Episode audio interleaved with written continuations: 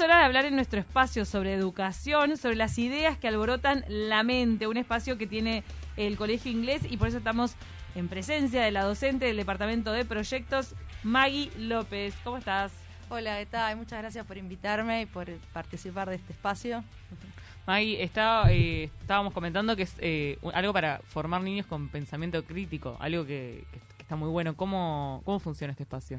Bueno, el espacio este de ideas que alborotan la mente, en realidad es un espacio que reúne tres proyectos que tiene el colegio. Es eh, los proyectos son de filosofía para niños, otro es PI, que es un programa de enriquecimiento instrumental, y otro es TEA, Talentos en el Aula.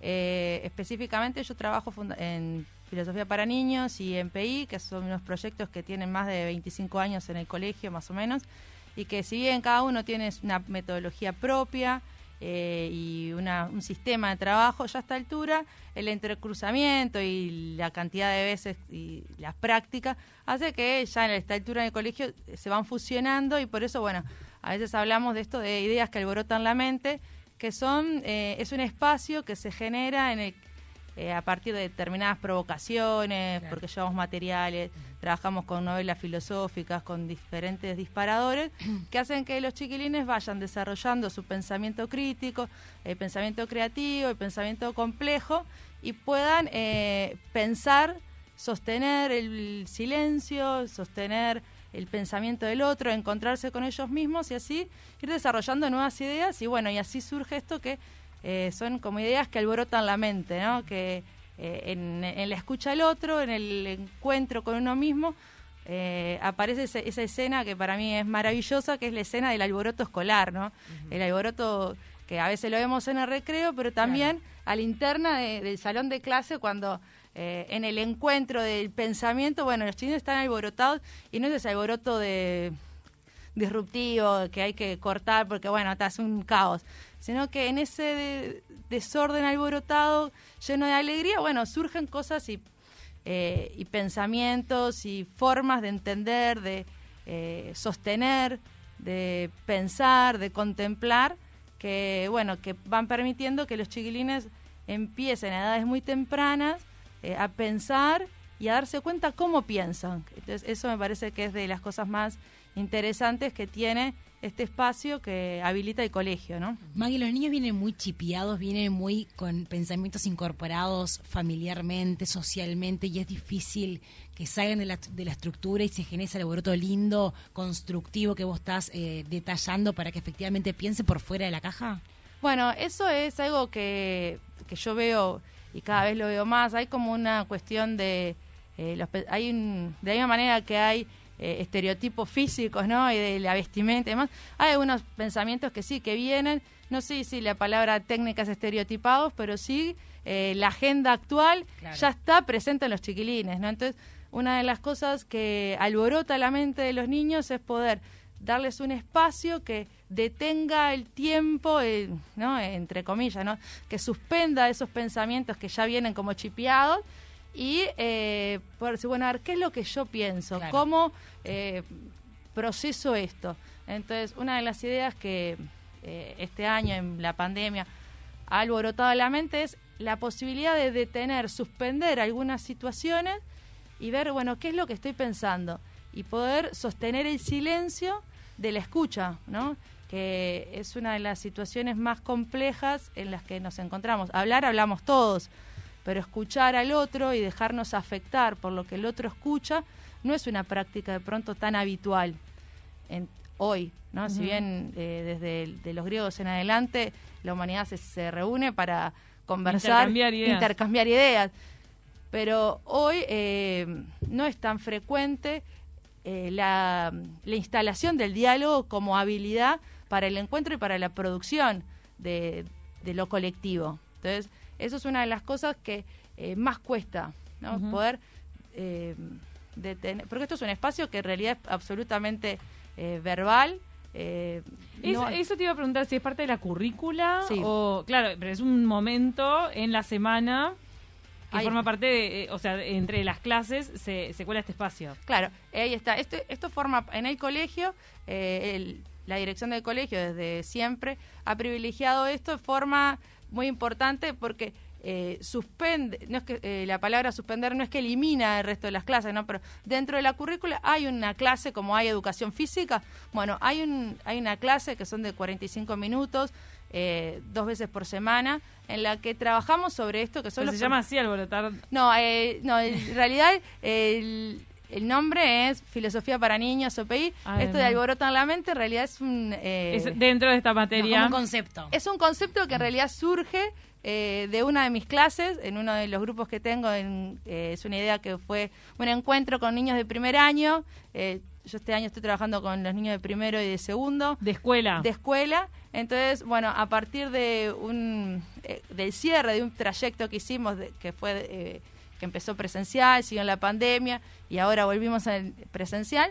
Bueno, eh, haciendo como el cierre, bueno, a ver qué, qué es lo que nos deja el encuentro este de filosofía para niños. Entonces, un eh, niño amoroso un día me dice, a mí lo que me deja es que está, me, me alborota la mente estas clases. Entonces, eh, bueno, yo estaba buscando un como un título para bueno para encuadrar un, un trabajo que estamos haciendo y dije está esto es fantástico ideas que alborotan la mente a mí me encantó y bueno a partir de ahí vamos a ver si podemos armar como otra como otro trabajo no porque ellos quieren eh, tener también su voz. Entonces de ahí surgió la idea de este, ideas que alborotan la mente. Pero en el colegio formalmente se llama eh, filosofía para niños OPI así es como lo conoce la comunidad de padres. Pero bueno, eh, recientemente yo comenté esto a la directora, le pareció una idea estaba buena y a mí yo estoy re contenta con esto de esto de que los niños puedan tener su mente alborotada por ideas que les son propias y que hacen eco, tienen voz en ellos, que se eh, que generan encuentro y que mm, es un espacio en el que ellos son protagonistas y que hoy cuando venía para acá les contaba, miren que eh, digo, dale, la idea de ustedes la vamos eh, la vamos a comentar en la red y me dice, ¿en serio Maggie? Sí, porque Qué realmente bueno. me parece está bueno que una de las cosas que más privilegia este espacio es la voz de los niños como protagonistas de- del proceso educativo. ¿Les llevas autores, por ejemplo? ¿Son niños, de- estamos hablando de 6, 7 años, 8 máximo? No, esto empieza eh, Cinco. en cinco años Ah. y se proyecta hasta sexto de escuela. Eh, Pero le- le- ¿Les alcanzás autores así de pensamiento crítico, de filosofía o no? Mirá, ¿O eso queda más para el liceo? para Claro, la ¿cómo, materia de cómo se ve un- una clase? claro, ahí va.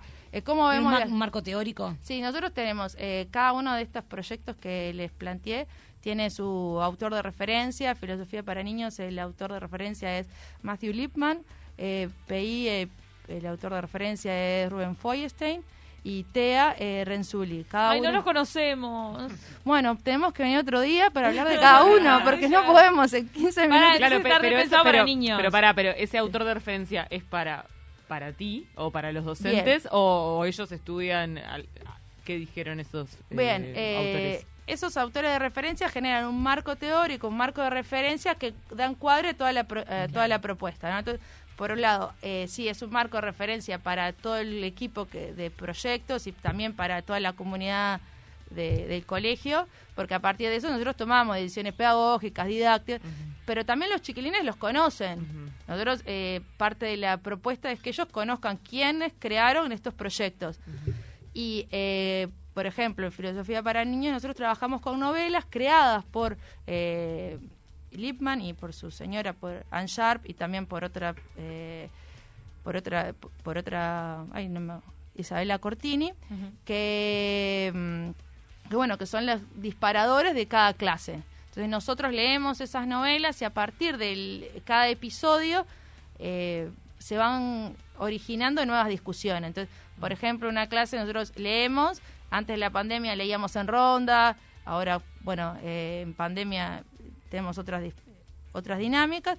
Luego de eso se genera un espacio en el que los chiquilines eh, piensan, ¿no? Eh, siempre están pensando, pero un espacio como privilegiado para que ellos puedan Claro. eh, sostener lo que leyeron, identificar cuál es eh, su preocupación sobre eso. Colectivizamos esa pregunta y luego de todas las preguntas generadas elegimos una para poder discutir.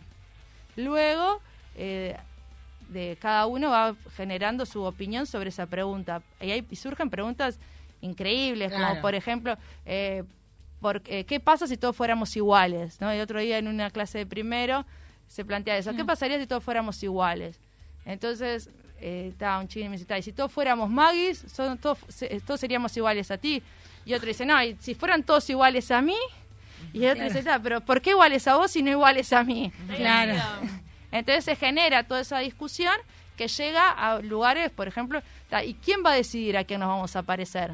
¿No? Eh, entonces, Bueno, pero ahí capaz que está la, la matriz del pensamiento por fuera y de, de diferenciarse del otro y de ese ejemplo que uno tiene en su casa, que es la referencia, que es la familia, y bueno, y pensar eh, con su propia perspectiva que puede ser similar, igual o distinta. claro, eso es la clave Eso es de... genial. Esa es la clave de la intencionalidad y el Exacto. significado de nuestras intervenciones. Nosotros lo que buscamos es habilitar un espacio en el que los chiquilines puedan eh, tener estrategias y habilidades para pensar por sí solos y en el futuro eh, poder resolver nuevas eh, situaciones eh, a partir de lo que el colegio les dio y la- a partir de la formación que han recibido, ¿no? Porque lo que promueve esto no es un pensamiento memorístico de, ta, de autores y de, de trabajamos también, bueno, una de las maneras para resolver puede ser las analogías, pueden ser los ejemplos, ¿no? De cómo puedo responder o dar, dar eh, solución a determinadas preguntas. Pero lo que nos interesa es que eh, a partir de esto ellos puedan tener herramientas para ser competentes y poder eh, enfrentar y resolver nuevas situaciones, ¿no? Y esto es como una de las cosas que a mí más me apasiona, enseñarles a pensar para enfrentar lo desconocido. Entonces, ¿Cómo poder enfrentar el mundo que viene? No sabemos, pero sí sabemos que desde que la humanidad es humanidad se hace preguntas y que las preguntas se responden en comunidad y en el encuentro. Entonces, bueno, eh, en, esa, en, en ese encuentro, en esa comunidad, en esa formulación de las preguntas, es que nosotros trabajamos y apostamos a que eh, les represente un verdadero insumo para pensarse, sostenerse y resolver nuevos desafíos que van a ser desconocidos. Maggie, me parece que en general, eh, o sea, en el colegio inglés, pero en general la educación está yendo para es- ese lado, ¿no? O sea, de ya dejar un poco atrás lo de repetir como un loro todo lo que te enseñan y, y empezar a pensar un poco más críticamente. Es lo que lo que se busca, ¿no? Sí, exacto. Capaz que no con tanto énfasis eh, como nací con este espacio, pero es la tendencia, ¿no? Claro, sí, esa, esa es la tendencia acá y en el mundo y es lo que venimos buscando hace mucho tiempo. Eh, la diferencia de pronto eh, de- del colegio con otros lugares es que se dedica a un espacio que privilegia esto y en el que eh, se trabaja Claro. fundamentalmente en esto. Muchas veces cuando eh, en mi familia me preguntan, bueno, ta, pero ¿qué es lo que hacen realmente? Porque en realidad preguntas hacen todas las maestras. Bueno, eh, sí, es verdad, preguntas hacen todas las maestras. Nosotros pensamos en nuestras maestras, todas nuestras maestras nos hicieron preguntas, los profes siempre hicieron preguntas. Bueno, ¿cuál es la diferencia? Es que nosotros nos detenemos en la pregunta, pero nos detenemos en la pregunta para escuchar al otro, para saber cómo pensás, para darnos cuenta en la pregunta verbalizada y en la pregunta mirada, ¿no? En la pregunta cuando en, formulada a través de, de tu expresión corporal, de tu manera de plantear el mundo. Entonces, eh, la diferencia que hay en relación a otros espacios es que acá trabajamos directamente sobre la pregunta, el pensamiento es nuestra eh, materia prima de trabajo. Muchísimas gracias, la verdad que es Súper interesante. Sí. Súper interesante. Y lo que se viene, ¿no? O sea, que los chiquilines puedan tener este espacio de, de- de enloquecer su mente y salir de la caja me parece que está divertido, dinámico y sobre todo apropiado para los momentos que se vienen. Sí, para el encargo de las redes sociales, por ejemplo. Todo. Bueno, gracias a ustedes. y Gracias, seguimos Maggie. con Seguimos con este espacio. Gracias, Magdalena López, docente del Departamento de Proyectos del Colegio Inglés. Nos